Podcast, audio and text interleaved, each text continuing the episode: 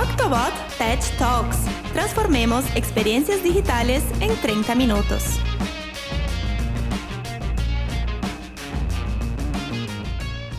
Hola a todos y todas. Bienvenidos a un nuevo episodio de Octobot Tech Talks, el podcast donde compartimos las experiencias del equipo de Octobot diseñando y desarrollando productos digitales desde Uruguay para el mundo. Mi nombre es Reshi, yo soy Communications Manager en Octobot y hoy vamos a conocer la historia inspiradora de dos emprendedores uruguayos que viven en Estados Unidos, pero trabajan para desarrollar negocios para Uruguay. En este episodio nos acompañan Guillermo Pérez, CEO de Octobot, y Federico Toledo, COO de Abstracta. Ambos son cofundadores de sus empresas y nos van a contar cómo es la experiencia de vivir y emprender desde otro país.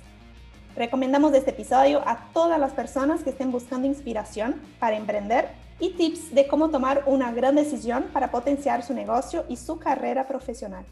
Antes de empezar, no se olviden de seguirnos en tu plataforma de streaming favorita para enterarse de los nuevos episodios. Y si te interesa conocer más de Octobot, seguimos también en las redes sociales. Somos Octobot Dev en Twitter, Instagram y Dribbble y solo Octobot en LinkedIn.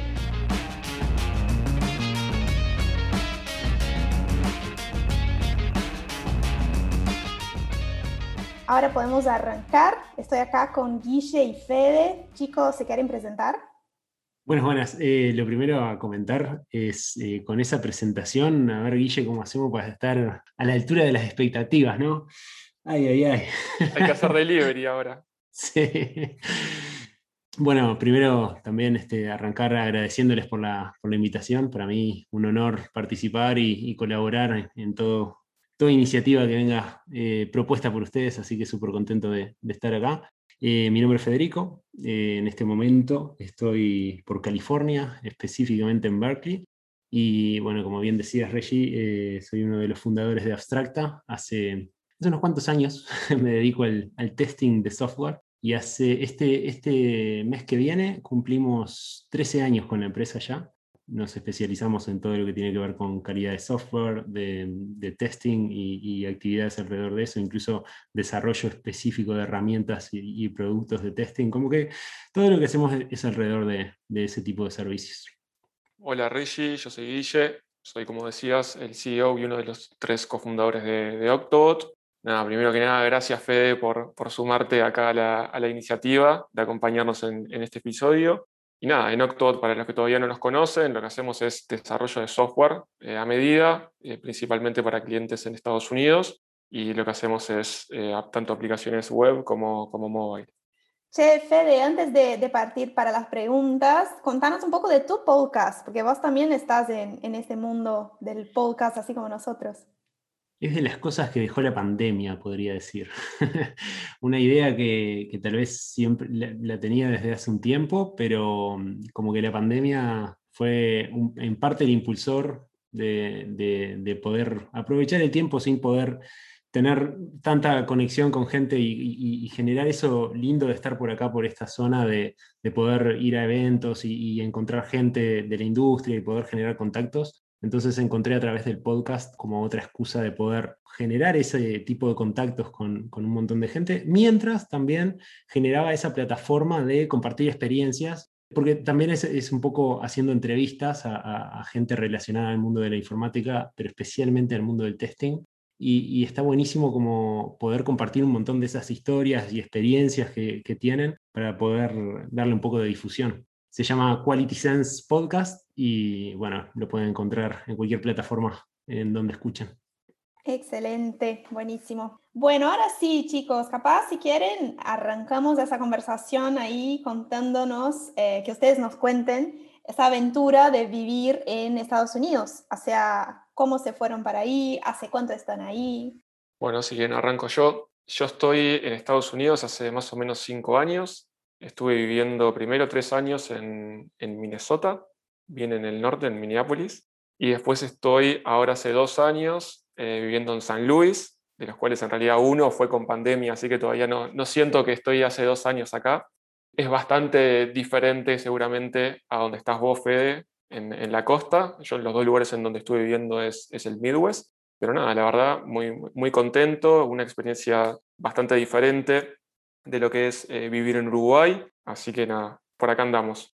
Sí, este, no, no he tenido el placer de, ir para esos, para esos lugares todavía, pero un poco también eh, por seguir echándole culpas a la pandemia eh, y, también por el hecho de que California ofrece un montón de cosas, entonces como que hace dos años que estoy por acá con, con mi esposa y he tenido más que nada foco en conocer todo lo que pueda de, de California, pero ojalá llegue el momento de también poder hacer alguna visita por allá. Eh, un poco lo que motivó, si se quiere, el, venirnos para acá eh, es esto, ¿no? De que las cosas se mueven distinto cuando uno está acá y puede establecer esas conexiones cara a cara, generar mucho más confianza con los clientes. Así fue un poco como nosotros comenzamos, el, comenzamos las primeras oportunidades con clientes de acá de Estados Unidos. Fue cuando una de mis socias, eh, Sofía Palamarchuk, se vino a vivir para acá, estuvo un par de años, ¿sí? también ella viviendo en San Francisco entonces, un poco siguiendo sus pasos, eh, me tocaba a mí y, por eso hace dos años nos vinimos por acá, como para que tenga también sentido en, un proyecto familia, si se quiere. Eh, parte de lo que también disparó el, venirnos finalmente fue que mi esposa consiguió para hacer un postdoc en la, universidad de acá de Berkeley, que ella hace sus cosas con bioquímica en el área de bioquímica Así que, bueno, como que el proyecto tenía sentido para los dos y ahí nos vinimos. Sí, en, mi caso también es bastante similar a lo que vos estás contando, Fede. Eh, nosotros, a ver, Octobot en realidad desde que nació, siempre nació con la mentalidad de vender para Estados Unidos. Nosotros, por ejemplo, nunca tuvimos una página en español, ni, ni hicimos cosas para conseguir proactivamente clientes en, en, Uruguay. Siempre tuvimos el foco como, teníamos muy claro que el mercado al que le queríamos vender era este. Así que nada, en nuestro caso no, no hubo nadie que, de, nosotros que haya venido antes, pero a mi señora le surgió la oportunidad de venir a hacer un doctorado acá en Estados Unidos y bueno, como que cerraba por, por todos lados, nos tomamos el vuelo y nos, y nos vinimos para acá y todavía por el momento seguimos, seguimos acá. Y ya pasaron cinco años de repente. Y ya pasaron cinco años y terminé el doctorado hace dos, así que... El tiempo vuela, la verdad. ¿y, cómo es vivir en Estados Unidos? ¿Qué tan distinto es de, vivir en Uruguay? Mi experiencia es bastante acotada a los últimos dos años que yo creo que cuando le estaba empezando a agarrar un poco la dinámica, eh, bueno, nos tuvimos que un poco encerrar y, eso... No conozco tanta gente más allá de, los círculos laborales, no he tenido la chance de conocer y generar más confianza o vínculos con personas de acá. Eso, creo que es de las cosas como que destaco más diferentes y creo que es de las cosas que más extraña eh, al, venir para acá, ¿no? Los afectos, obviamente, familia, amigos, pero, pero no solamente la familia y los amigos de toda la vida, sino cómo uno se relaciona con el resto de la gente. Eso cambia muchísimo, es otra dinámica, tienen otras reglas, eh, se come a distintas horas, eh, incluso hay, hay como una visión de bien separatista, digamos, de esto es trabajo, esta es mi vida en el trabajo, esta es mi vida con los amigos y hay, veces que esas cosas no, no es fácil cruzarlas. Entonces, eh, quizá esa es una de las cosas por decir, pucha, qué de menos que está esto.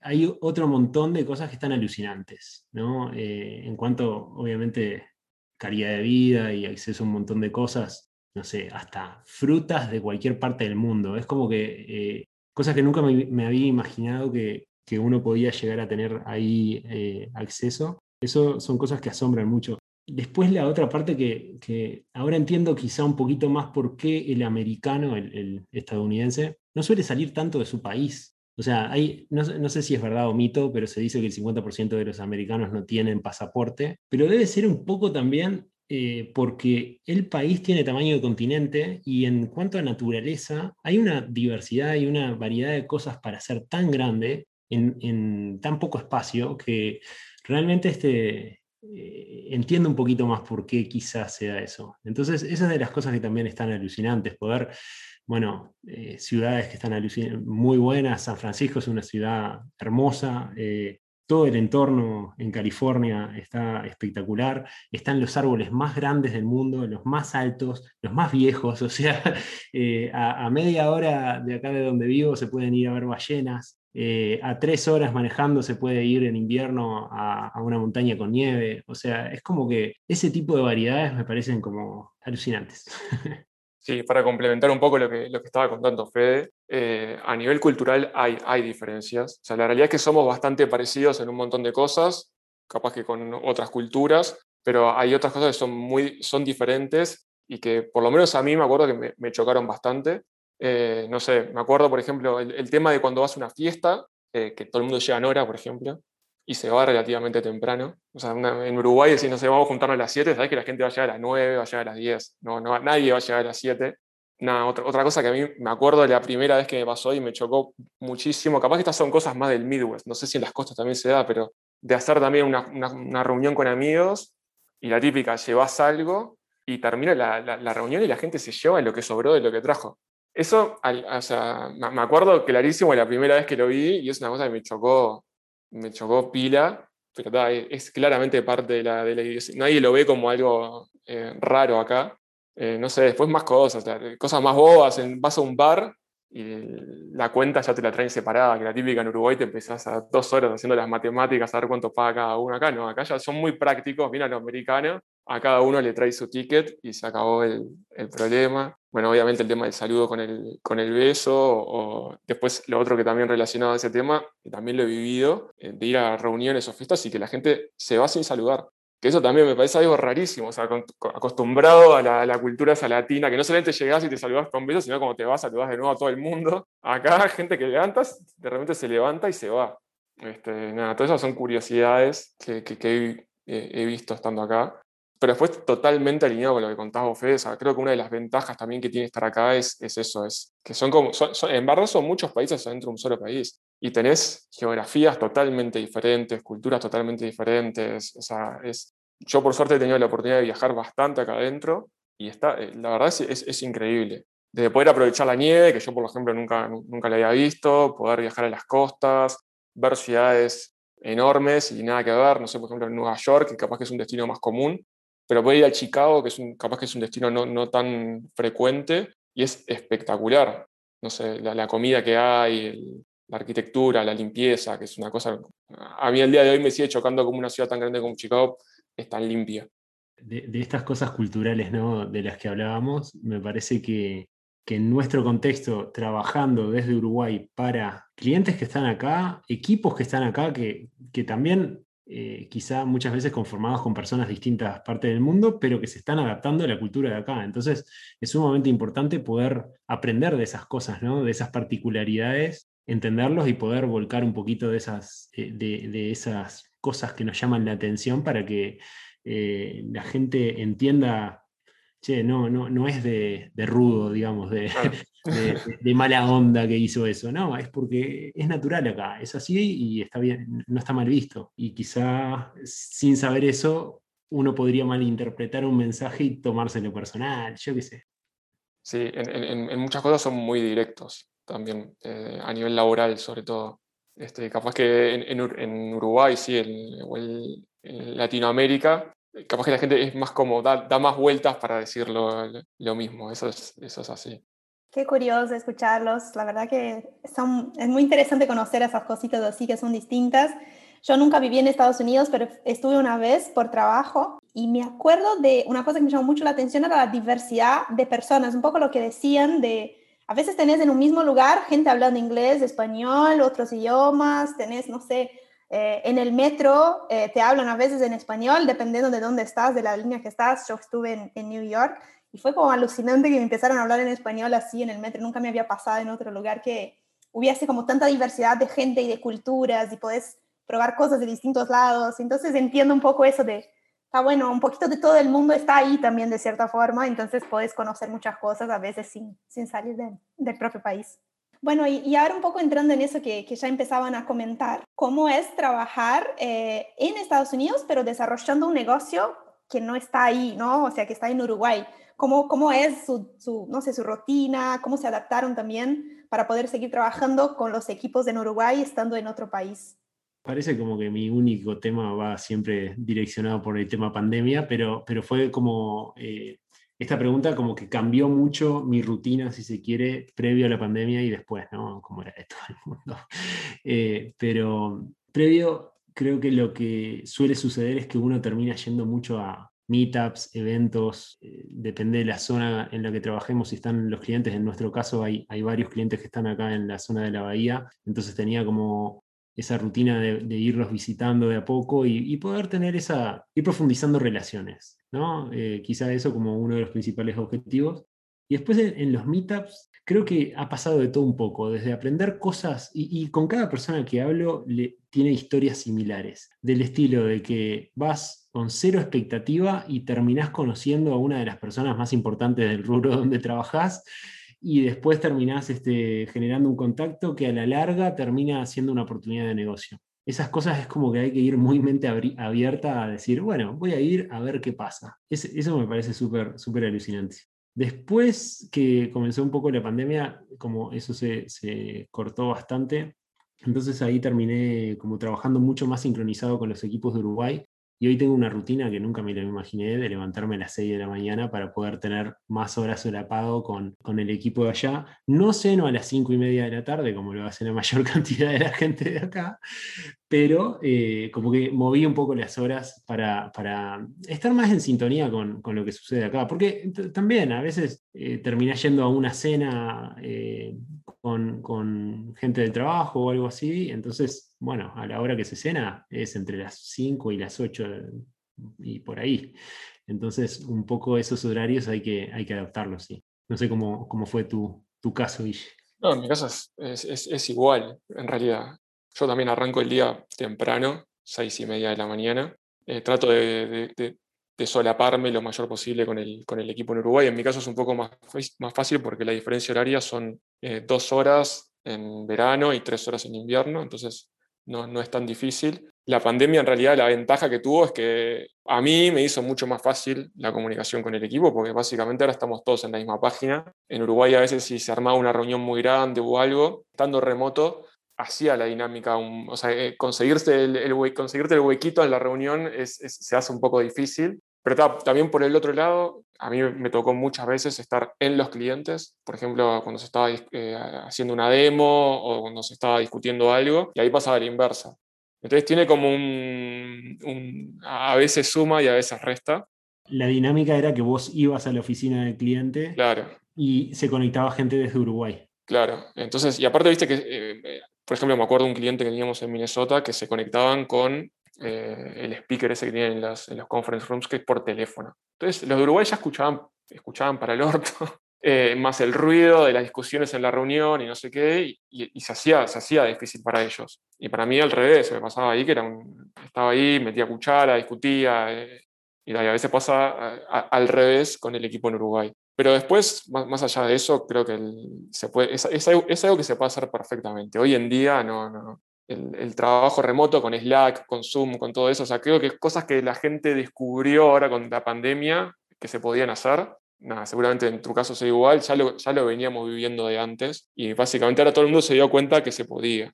Ustedes ya contaron un poquito de cosas que les llamaron la atención de distinto entre Estados Unidos y Uruguay pero capaz tienen alguna anécdota divertida que quieran compartir de su, capaz de sus primeros tiempos en Estados Unidos, algo que les haya pasado, que no sé, que les fue como curioso o, gracioso que quieran compartir. En mi caso particular, o sea, yo me fui a Minnesota, así que imagínate, o sea, un tipo que nunca había visto ni en su vida. Primera vez que viajé fue en diciembre, que había menos 30 grados el día que llegué, creo. Así que todas las cosas relacionadas a esa que me pueden haber pasado. Eh, no solamente eso, sino que además cuando nos mudamos no teníamos auto. Cosa que también descubrimos que obviamente en Estados Unidos sin auto no puedes hacer nada. No puedes ni, o sea, el concepto ese de ir al almacén de la esquina no existe acá. Sumale a eso temperatura de menos 30 grados y te das una receta para, para, que te pase cualquier cosa. Qué bienvenida.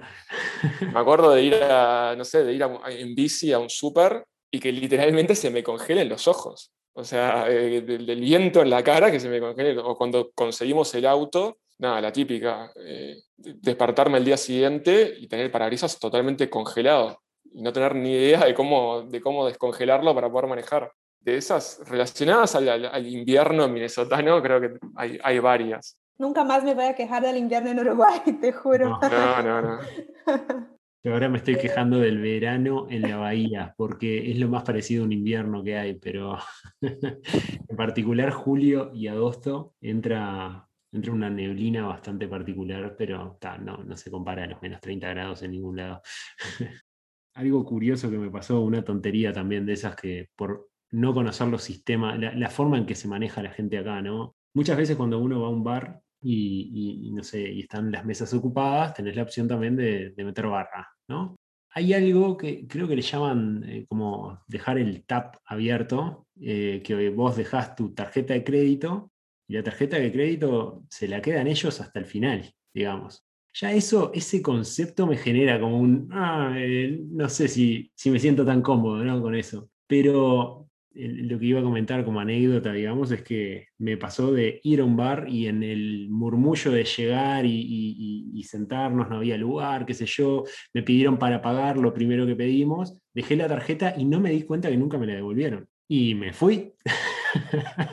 y tuve que llamar al otro día a ver si estaba por ahí la, la tarjeta o algo y, pero como cositas que uno va aprendiendo a la larga, distintas, este, que, después también otra, cosa relacionada a esto, las pocas veces que he tenido que usar efectivo, es como, tengo efectivo de casualidad, o, he tenido problema por no tener billetes, porque al final en todo lo haces de forma, o con, o con el celular, o con, o con una tarjeta, entonces ya ves que no necesitas, pero incluso para, para no sé, el otro día mandé una factura por, eh, por correo y eran 30, era menos de un dólar, eran 30 centavos, una cosa así, y eso lo pagué con tarjeta, que pienso que en Uruguay te dicen, no, menos de 300 pesos no te acepto una tarjeta o, cuestiones por el estilo, ¿no? El, parking, me acuerdo yo también, el parking que es un quarter, pagarlo con tarjeta.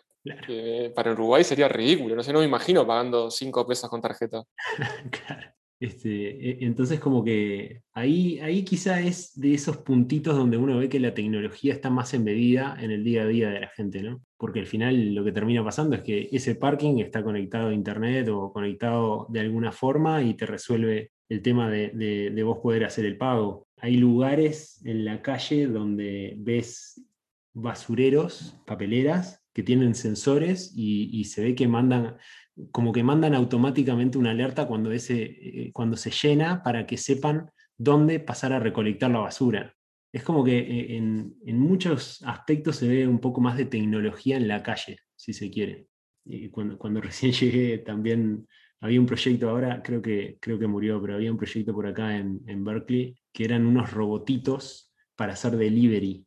Eh, entonces vos hacías como, ¿quién hace un, pedido por, pedido ya o alguna aplicación así, y en vez de que vaya una persona a llevártelo, iba el robotito, que era como una cajita con ruedas, y te cruzabas una de esas cajitas por la calle y iban, este, o sea, esperaban la luz roja de semáforo, como que era, era, curioso de ver. Eh, es otro de esos ejemplos donde, bueno, se ve, se ve mucha tecnología. De película eso, qué divertido. Y algo que espero que pronto se empiece a ver más en Uruguay y en, el resto del mundo es el tema de los autos eléctricos, que acá está como bastante en auge también. Acá es igual, es la cantidad de Tesla que me acuerdo la primera vez que vi uno era tipo, mira que bueno un Tesla. Y ahora es, están por todos lados. Bueno, y entrando un poco en el tema tecnología, eh, yo les quería preguntar también, ¿cuáles creen que son los beneficios que ustedes eh, por el hecho de vivir en Estados Unidos, están generando para sus empresas, ¿no? Para Octobot, para Abstracta. Eh, yo creo que lo que más ayuda es en generar confianza, primero que nada, y, ayuda a, generar mejores relaciones, capaz. Pero también creo que no, o sea, que estar en Estados Unidos, yo por lo menos como lo veo, es como la frutilla de la torta a otro montón de cosas que deberían, se deberían haber hecho antes. Por ejemplo, en nuestro caso, abrir una empresa en Estados Unidos.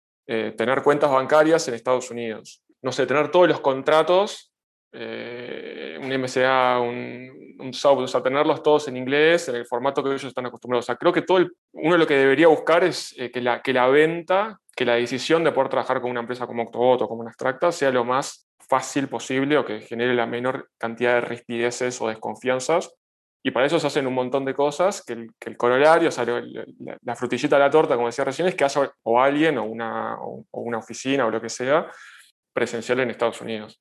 Porque eso lo que te permite, obviamente, es tener reuniones cara a cara, que el cara a cara sigue ayudando, por más de la virtualidad, por más de un montón de cosas, el cara a cara sigue generando eh, confianza este, y ayuda también a, cuando hay que charlar cosas complicadas y a generar relacionamientos. lo que contabas vos, de ir a cenar con un cliente, que van a hacer que crezca el, negocio, o sea, que sigan confiando en vos, que te referencien, que pasen un montón de cosas. Sí, claro, como que esto que decías, estaba pensando, es como que ellos no les haga la diferencia contratarte a vos con respecto a contratar a una empresa de acá. Quizá no, significa ocultar que trabajamos desde Uruguay, sino es eh, que no les agregue una capa, ni la más mínima capa de dificultad el, estar trabajando desde afuera. Sí, sí, 100%. Eh, quizá este, algo que a nosotros nos hizo la, diferencia y, nos dio el convencimiento de por qué teníamos que venir para acá es de, cuando estábamos buscando la primera oportunidad, nosotros arrancamos, a, diferencia de lo que planteaba Guille, nosotros arrancamos trabajando en Uruguay y después en un momento decidimos dar el salto para trabajar acá. Hoy el 70% del negocio lo tenemos acá. Pero eh, me acuerdo que cuando estábamos buscando la primera oportunidad, era como que se venían dando un montón de, conversaciones con, este potencial cliente a la distancia, mails y llamadas y cosas, y, era como que siempre había un pero, siempre había algo para resolver. Ahora, el día que Sofi se tomó, se tomó el avión y tuvo una reunión presencial, fue como que, ah, ok, sí, sí, está todo bien, vamos a arrancar mañana. Fue como ese clic de decir, ok, viniste, te lo estás tomando en serio. Creo, creo que es un tema de la actitud que uno muestra, ¿no? Eh, quizá es de las cosas que, considero que ha sido como un diferencial, incluso durante la pandemia, incluso siendo todo remoto, el hecho de arrancar una call diciendo, estoy en Berkeley, eh, soy uno de los fundadores y, estoy, estoy en Estados Unidos. Es como que ya setea algo en la otra persona de, ok, no es alguien que desde otro lugar del mundo está intentando ver qué pesca, sino que lo toman como algo estratégico. Y bueno, por ahí quizá es donde, donde realmente si hay alguien escuchando esto pensando en si vale la pena o no, es una inversión importante, es un salto, es un, bueno, una decisión, una planificación familiar, eh, de, pero este, realmente hace, hace una diferencia importante. Sí, yo me imagino también, si uno para, para pensar en la cantidad de, de empresas haciendo lo mismo, ¿no? Eh, empresas desde Uruguay y toda Latinoamérica ofreciendo servicios para Estados Unidos, de cierta forma poder tener esa cerecita ahí en la torta, como decía Guille, es como una ventaja competitiva, ¿no? Es como una cosita más ahí que juega al momento de que la empresa en Estados Unidos decida con quién trabajar. Y me imagino que con, con, el tiempo, si más empresas también de Latinoamérica están abriendo oficinas en Estados Unidos, vamos a tener que seguir buscando otras formas, ¿no? De seguir teniendo algún diferencial y, y, nada, y estar ahí jugando con los, con los principales players, de cierta forma. Hay lugar incluso para muchos, ¿no? Eso es lo que me, resulta súper atractivo de esto. Eh, no nos tenemos que pelear, todo lo contrario, hay lugar, para, hay tanto, tanta necesidad que todavía este, creo que es lo que hace a nuestra industria incluso diferente a otras. No sé, conversando con amigos arquitectos o con amigos de, otras ramas, es increíble cómo se da una dinámica tan distinta entre distintas empresas que quizás están en desarrollo. Justo nosotros estamos como en cosas más complementarias, ¿no? Ustedes están en desarrollo, nosotros en testing, pero me pasa con otras empresas de testing o, sé qué pasa entre distintas empresas de desarrollo, que hay espacio para colaborar y no es que estamos peleando por unas migajas, ¿no? Sino que eh, tenemos mucho más para ganar todos en, una actitud de colaboración, porque sí, hay, hay mercado, hay necesidad e incluso la cantidad de gente capacitada acá en Estados Unidos no es suficiente para, todo, para toda la demanda que hay. Sí, eso, eso que mencionas, estoy también 100% de acuerdo. a nosotros nos ha pasado de bueno, obviamente con ustedes, las veces que hace poco tuvimos una call donde ustedes nos, nos dieron un one-on-one de cosas relacionadas a Cuba que estuvieron muy buenas, pero además nada, charlando con otras empresas que hacen lo mismo que nosotros en Uruguay, siempre nos han dado una mano y nosotros obviamente siempre tratamos de hacer lo mismo, desde, no sé, un contador en Estados Unidos o lo que sea, pero siempre está como esa sinergia de, crecer como industria, porque al final del día, clientes no es, lo que, no, es lo que faltan. En realidad el problema está más en el lado de, conseguir la gente que de conseguir los, los clientes. Claro, buenísimo, buenísimo eso. Y, yo estaba pensando acá un poco en, el, en, eso que ustedes comentaron, de que uno de los beneficios que ven en estar en Estados Unidos es poder generar esas relaciones capaz más cercanas con los clientes. ¿Cómo es eso, no? ¿Cómo es generar esas relaciones siendo extranjeros, eh, teniendo como esas culturas distintas, viniendo de una cultura distinta?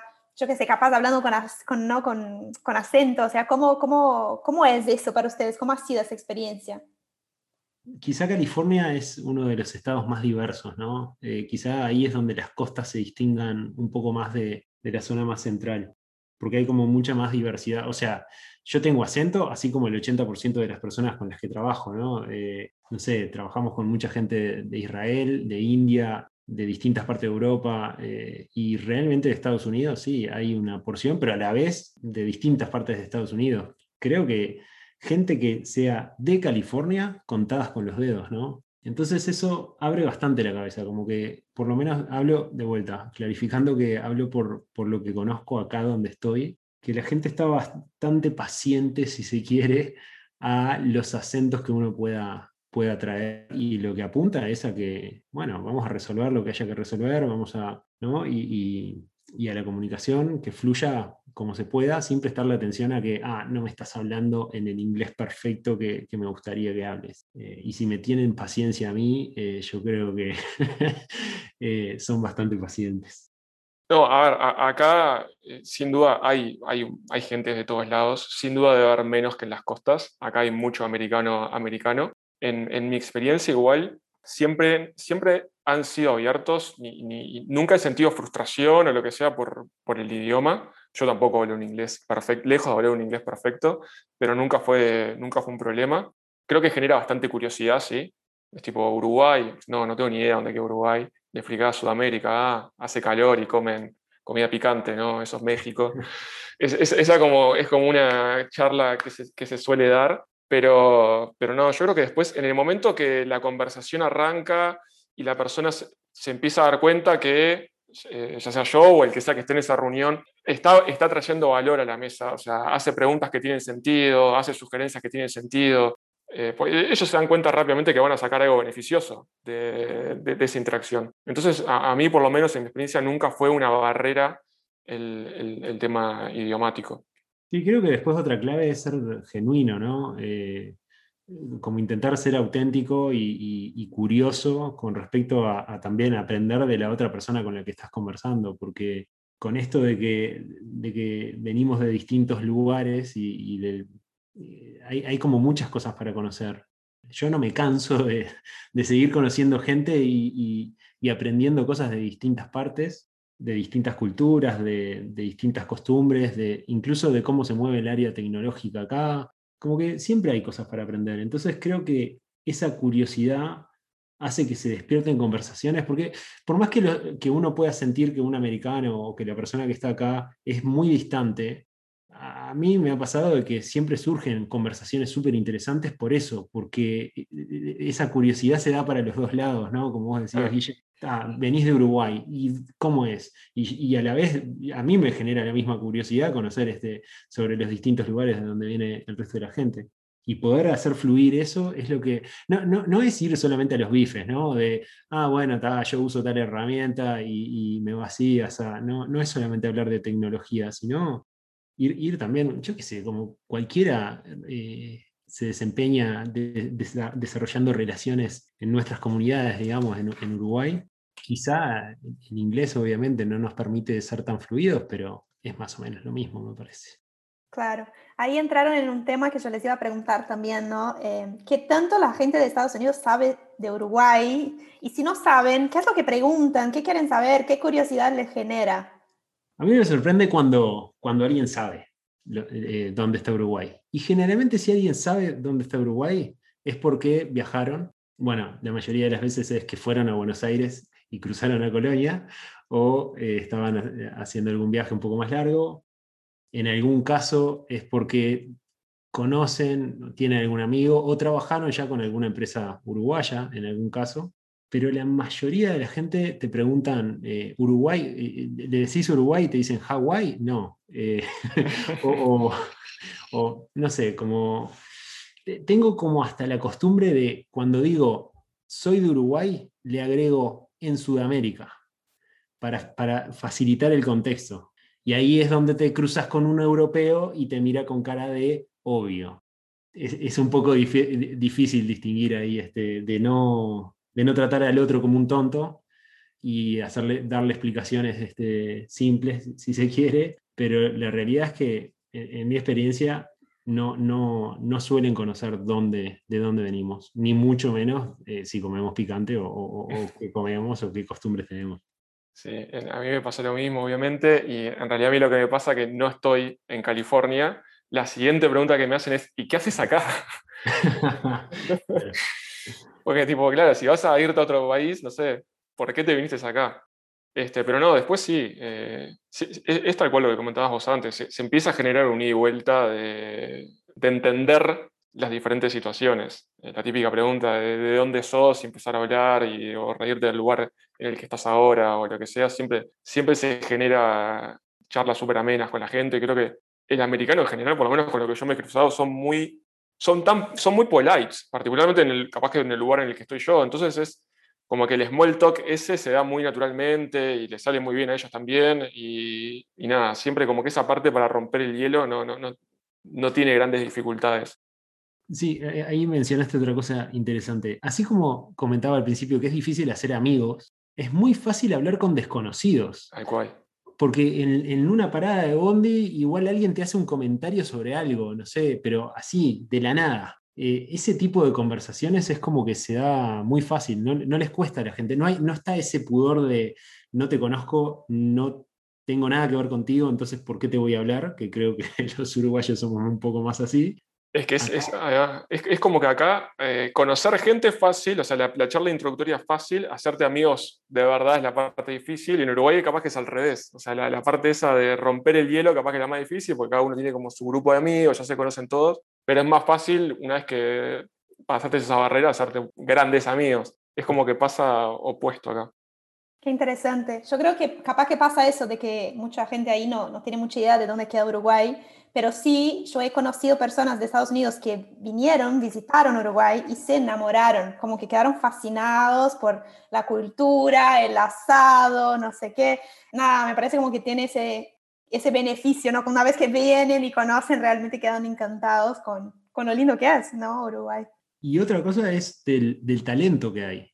El que ya trabajó con uruguayos es como que eso nos genera una buena referencia en general. Y ahí es donde veo que tenemos mucho para colaborar. Eh, seguramente los que hoy tengo de clientes eh, dándole servicios de testing, si en algún momento necesitan algo de desarrollo, lo intentamos canalizar nosotros para empresas que, conocemos que se dedican a la tecnología que están buscando o, lo particular que están buscando, y ya van a confiar por, por el hecho de decir, eh, ok, ya, sé cómo trabaja la gente de Uruguay, conozco un poco de su cultura y su cultura de trabajo, entonces eso abre también puertas y de ahí que tiene mucho sentido la colaboración también entre nosotros, digamos, entre, entre las distintas empresas de allá, de poder abrirnos puertas mutuamente.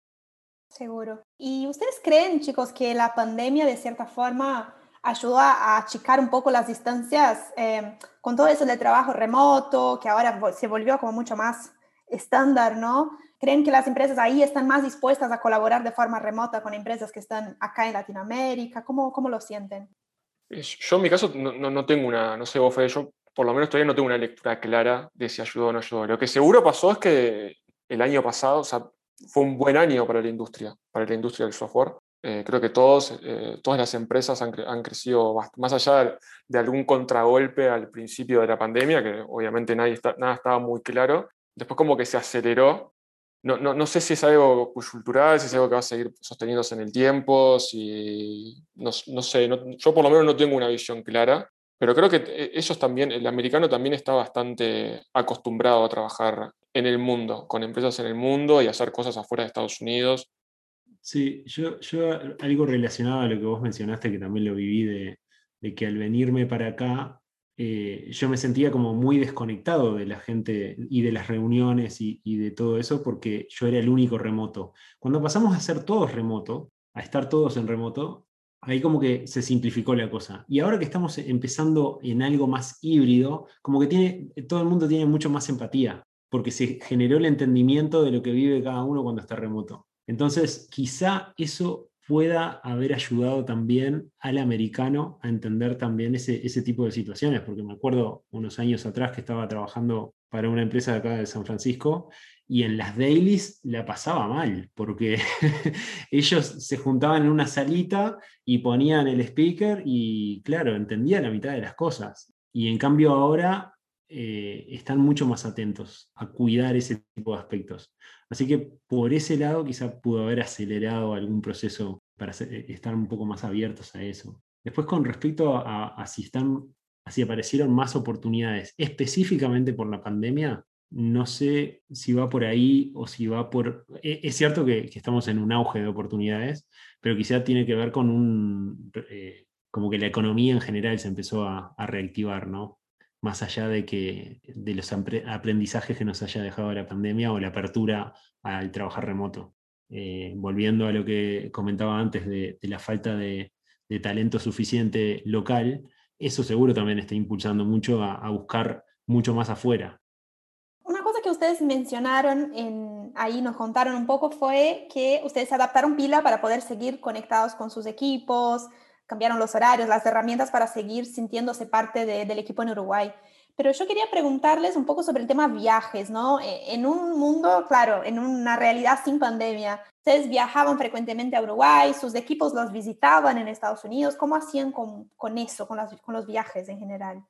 Sí, en, mi caso sí. Yo viajaba por lo menos dos, tres veces todos los años y además equipos de Octobot viajaban eh, acá a Estados Unidos a visitar clientes. Eso es lo que yo más extraño creo que este año y, medio, no sé hace cuánto ya estoy acá en Estados Unidos sin poder ir para Uruguay, eh, nada, se, se, hace largo, porque una cosa es estar en, Estados Unidos, pero viajando constantemente para Uruguay, y otra cosa es estar 100% metido acá, y todavía con todo lo que tuvo el, el COVID, ¿no? que no se podían hacer muchas cosas. Pero sí, en, régimen normal, que lo que espero es que volvamos pronto, por lo menos en mi caso, es, si trato de viajar seguido para allá, y tratamos eh, principalmente eh, cuando estamos por cerrar proyectos, tratamos de mandar equipos para, para, acá. Y otra cosa que hemos hecho también con equipos es ir a conferencias, por ejemplo, todos juntos, o alquilar casas para que ellos se queden trabajando también desde acá de Estados Unidos. Teníamos la oportunidad de alquilar una casa y que, y que estén un mes trabajando desde acá de Estados Unidos. E, esperemos volver pronto a esa, a esa normalidad. Eso me pareció una excelente idea que, que creo que uno de los últimos viajes que hicieron un, equipo de ahí de, Octobot, que nos encontramos eh, alguna vez en San Francisco, y me pareció alucinante el poder este, tener esa chance de venir un mes y, vivir un poco la experiencia y, sacar todos estos aprendizajes también que estábamos comentando, ¿no? Yo creo que en un mes, como sumergido en, el día a día, tener que ir al súper, tener que moverte en la calle, como que todo ese tipo de cosas te da una perspectiva mucho más amplia de, de, cómo se vive acá. Entonces está súper bueno ese, ese tipo de iniciativas los pequeños detalles de la, idiosincrasia americana empiezas a, palpar. ojalá vuelva, vuelva pronto todo, toda la normalidad, porque me encantaría poder ir también. Así que expectante. Em, chicos, si ustedes pudiesen resumir capaz un poco de su experiencia en lo que ha sido el principal desafío y la cosa que más valoran o como el principal no sé, logro o algo positivo así como que han tenido en su experiencia en Estados Unidos, ¿cuáles serían esas dos cosas? Eh, en mi caso, creo que el principal logro es haber iniciado el camino, o sea, haberse animado a hacer lo que, lo, que, lo que terminamos haciendo con mi señora, que no es una decisión fácil, tomar la decisión de irte, instalarte, conocer, o sea, es todo nuevo, eh, lo que lleva desde conseguir la casa, el auto, empezar a generar tus relaciones, tus amigos, eh, aprender las, pequeñas cosas que hay acá, las cosas burocráticas, que si uno se queja a veces en, Uruguay, les aseguro que acá es mucho peor, mucho peor en Uruguay, estamos años luz de lo que es hacer un trámite acá en Estados Unidos. Todo eso, me, parece que adaptarse a todo eso eh, y haber atravesado por todo eso es, un logro en, sí mismo. Y después de, de, recomendación que, que, le daría a alguien que viniese para acá, nada, yo lo alentaría justamente a que lo haga, que si tiene la oportunidad y está en duda, que lo haga. O sea, más allá de los resultados que le pueda, que pueda llegar a tener al final, si, si, o sea, si cumple los objetivos que tenía o no, la mera experiencia, creo, de haber pasado por todo eso y vivir acá y tener la oportunidad de entender eh, a los clientes a los que les querés vender, cómo viven, qué piensan, cómo trabajan, ver las oportunidades, porque muchas veces uno desde Uruguay se basa en lo que lee, lo que escucha, en lo que mira, lo que sea, pero estando acá, reuniéndote con gente física, con, gente que ni siquiera capaz que es un cliente tuyo, como contabas vos en una meetup, empezás a entender qué son las cosas eh, que les interesa, qué son las cosas donde tienen problemas, y todo eso es lo que te va disparando después eh, acciones que puedes tomar vos para tu empresa.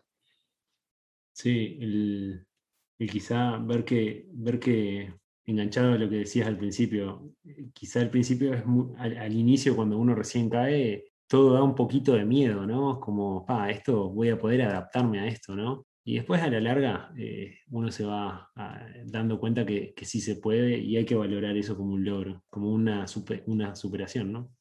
Eh, no sé qué más agregar eh, sobre, sobre este punto como desafío, porque yo qué sé, cada cosa que uno se plantea desde una reunión con un nuevo cliente, todo genera como un pequeño nervio, que es, de ese tipo de nervio que, impulsa también, ¿no? Y cada uno de esos son pequeños logros. No, sé si lo identificaría con un logro en particular, más allá del todo como un proyecto.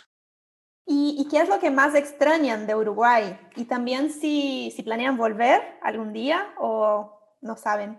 Yo lo tengo bien claro, tengo fecha de regreso eh, en agosto del año que viene, así que me queda un año y hoy estaba en una reunión hablando de, de, sentir la necesidad de armar una estrategia bien enfocada en cómo aprovecho al máximo el año que me queda pero sí, la idea es un poco volver, pero tiene que ver también con la otra pregunta que hacías de qué es lo que más extraña a uno. Y bueno, vivir en Uruguay, eso es lo que se extraña, el, los amigos, la, la, familia e incluso ir a la oficina. Extraño un montón, eso me costó los primeros meses, quizá de las cosas que más me costó de la adaptación acá, es el de estar trabajando desde casa y, y no estar en ese codo a codo eh, esa conversación con, eh, ¿no? un poco distendida del día a día. Porque, claro, ese tipo de cosas uno en, llamadas telefónicas no, no, las tiene. Por más que tengas tu momento de romper el hielo, de distender o, qué sé yo, no, no tiene nada que ver. Entonces, el trabajo en sí se vuelve mucho más intenso al estar, creo que esto es algo en general al estar remoto, ¿no?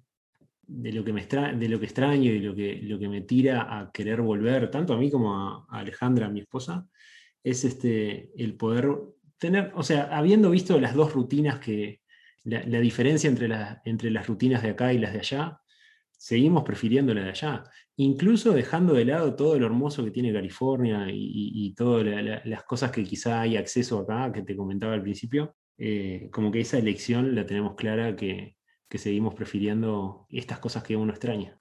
Sí, en mi caso es, igual. yo en realidad no tengo, no tengo claro cuándo vamos a volver. Hoy en día, seguramente, la idea es en algún momento volver. O sea, no, nos imaginamos viviendo toda la vida acá, hoy por lo menos, porque sí, la, realidad es que eh, la familia se extraña muchísimo, eh, sobre todo cuando, cuando uno empieza a planificar familia, ¿no? su propia familia, el tema que esté en contacto con, con la familia de Uruguay, o sea, son todas cosas que, que pesan mucho también la decisión, sin duda los amigos, de juntarte a tomar una cerveza un jueves con tus amigos, a charlar de la vida, eso se, se extraña mucho.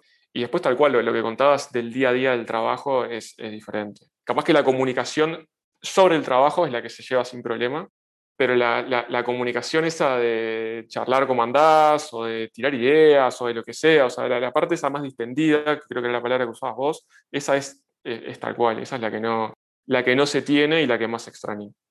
Bueno, entonces ya para ir cerrando un poco la conversación, yo quería pedirles que nos cuenten algunos tips que ustedes darían a otros emprendedores que estén considerando también mudarse de país para desarrollar sus negocios, para crecer profesionalmente. ¿Qué consejos les darían? Yo creo que una, una buena forma de arrancar quizá al principio hayan muchas dudas, ¿no? De si realmente quieren dar el paso o no. Se puede arrancar viajando, ¿no? Y empezar experimentando. Y quizá hacer viajes de dos semanas, de un mes, de un par de meses, sin incluso entrar en, la problemática de la visa. Entonces, eso da para experimentar bastante y darse cuenta si, si a uno le rinde, si, se, siente cómodo, si, si, ve que es algo, si es un camino que, que le vale la pena o no algo que a nosotros en particular nos sirvió muchísimo cuando arrancamos a viajar para acá fue prepararnos los viajes eh, alrededor de conferencias. Entonces, veníamos a una conferencia, pero la preparábamos, estábamos eh, dos, tres personas trabajando quizá un mes previo a la conferencia, planificando reuniones. eh, los días antes, los días después, veíamos qué personas iban a asistir a la conferencia, entonces intentábamos agendar reuniones durante la conferencia incluso. Y entonces ya de paso era, bueno, y visitar a tal cliente o, ir a, tales reuniones, como armar una agenda y sacarle el máximo provecho del viaje. Y eso ya te empieza a dar como esas oportunidades de, entender más cómo se, funciona todo por acá. Y a mí me parece que va a servir para eso, ¿no? Para decir, ok, me estoy ganando el convencimiento de que me tengo que venir y va a ser todo como mucho más natural a verlo como un gran proyecto, un gran cambio, una cosa que estoy un día viviendo en Uruguay, tengo que resolver la visa y al otro día me tengo que ir a vivir y no sé qué va a pasar después, sino como hacerlo un poco más en, etapas quizá eh, asuste menos eh, y, quede más claro eh, si vale la pena o no. Eso. Sí, tal cual. En nuestro caso fue igual. Creo que al principio hicimos viajes cortos y tal cual. o sea, no, no es que vas a ver qué pasa en realidad te lo preparás el viaje, pensás a qué lugares vas a ir, a quién, a quién, o sea, tratás de contactar a gente antes, tratás de generar alguna reunión y obviamente después aprovechás cualquier oportunidad que surja durante el viaje, pero tenés que tener un, mínimo de cosas para, para hacer. Y yo después el, otro tip que daría para el que sí ya tomó la decisión de irse a vivir a Estados Unidos es que trate de encontrar un, que hay aparte un uruguayo eh, ahí. Me parece que la gente que está, ya, ya pasó por eso está súper predispuesta a dar una mano y a tratar de contar eh, cosas por las que pasó, para que no tengas que volver a morfarte el choclo de que te morfaste vos. Entonces me parece que, está, que, si, que si, tienen la oportunidad, eh, eso, que traten de contactar con algún uruguayo que esté cerca de donde ustedes piensan ir, o, un o en general alguien que esté viviendo en Estados Unidos, que seguramente les, va a dar buenos consejos y va a allanar un montón el, el camino este, para, para instalarse en Estados Unidos. Sí, un, camino quizá para hacer eso, de, poder este, contactar. Hay un Slack del consulado de acá de San Francisco que congrega a un montón de uruguayos, tanto que están acá como están en Uruguay y están trabajando para acá. Entonces, ese es un, un buen canal como para intentar, como para plantear dudas y siempre va a haber alguien que quiera colaborar y, responder este, o, dar una mano, o gente que está acá que, no sé, a mí me ha pasado mucho, no sé, la semana que viene hay un uruguayo que viene de visita y seguro que lo quiero conocer y, ver en qué está y, todo ese tipo de cosas se dan un montón. Eh, es buscar los canales. Este del consulado es uno que sé que está funcionando bastante seguro que hayan eh, muchos más, pero, pero está muy buena esa idea, sí, Guille. Y ya de paso digo, el que venga para el área de la Bahía en este próximo año, por favor, me escriben, me buscan Federico Toledo en, LinkedIn y, coordinamos por lo menos para un café. Totalmente. Si alguien se anima a venir por acá también, que la, la, invitación abierta. Buenísimo, chicos. Eh, nada, muchas gracias por la conversación. La verdad que estuvo muy bueno, me encantó. Y mm. bueno, nada, ahora les quería como nada agradecer y dejar ese espacio final por si quieren dejar un mensaje, despedirse, lo, lo que quieran.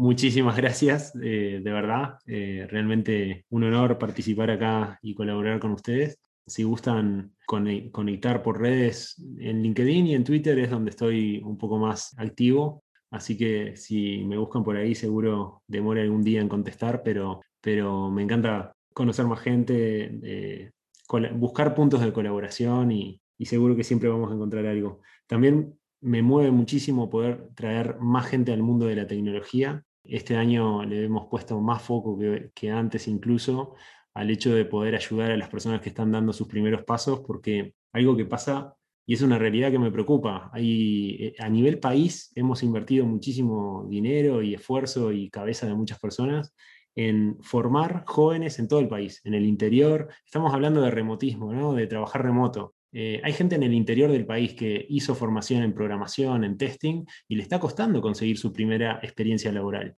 Entonces, eh, creo que tenemos que colaborar mucho más para que, para que cada vez más empresas estén dando esa, invirtiendo, porque eh, hay que reconocerlo, ¿no? Una persona que recién va a empezar, no la podemos poner en un equipo con un cliente y facturar desde el primer día. Entonces es una inversión que tenemos que hacer, pero una inversión que no es solamente para nosotros y para la persona, sino para eh, el mercado laboral. Porque mientras más personas ingresemos, ayudemos a ingresar al mercado laboral, estamos ayudándonos para el día de mañana a tener más semi-seniors y más seniors circulando entre las empresas. Y eso nos favorece como, como industria.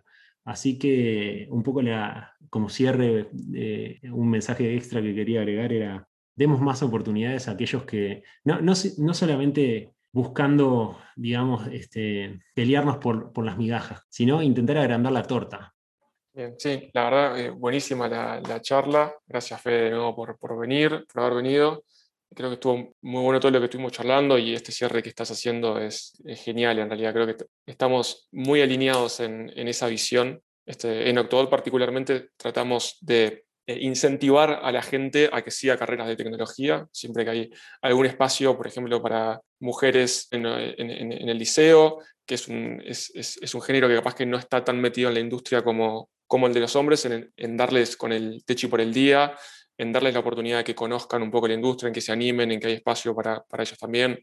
el, tema de la formación que decías es tal cual es imposible pelearnos por los seniors eternamente, o sea, es una masa reducida, lo que hay que hacer es arrimar más gente a la, industria, obviamente eso requiere una inversión, no solamente en la parte por fuera de la, empresa, ayudando a diferentes iniciativas, pero dentro de la empresa misma, en, darle la oportunidad a gente eh, junior. Por ejemplo, en Octobot tenemos eh, un bootcamp que están eh, dos meses donde están solamente haciendo desafíos, después pasan un proyecto que es con un cliente real este, pero es como un proyecto escuelita dentro de Octobot, donde el cliente sabe que entran juniors y, y, mucho tiempo después en realidad es cuando pasan a ser realmente productivos. Y eso me parece que es el camino para que poder seguir este, introduciendo este, gente a la, a la industria y, que, y, que, sea un trabajo de calidad, porque me parece que algo que vendemos también como país es la calidad.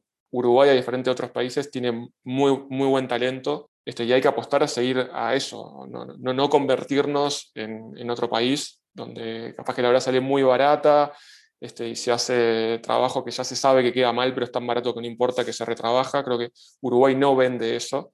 Diría que buena parte de Latinoamérica no vende eso y me parece que tenemos que seguir apostando a mantenernos en, en ese nicho que es el, el que, nos ha, el que nos ha resultado.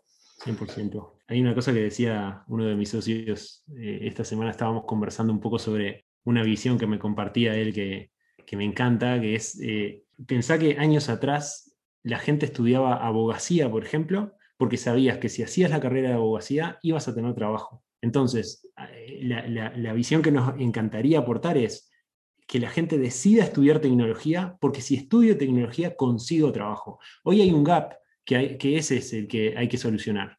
De el que estudió tecnología no está consiguiendo trabajo tan rápido. Pero si eso lo logramos reparar, más gente va a querer estudiar tecnología porque la gente eh, eh, en general va a estar diciendo, vos, estudiá tecnología que conseguís trabajo al toque. Y eso puede cambiar la realidad de, de muchísima gente, ¿no? Así que hay que seguir laborando para eso. Tal cual.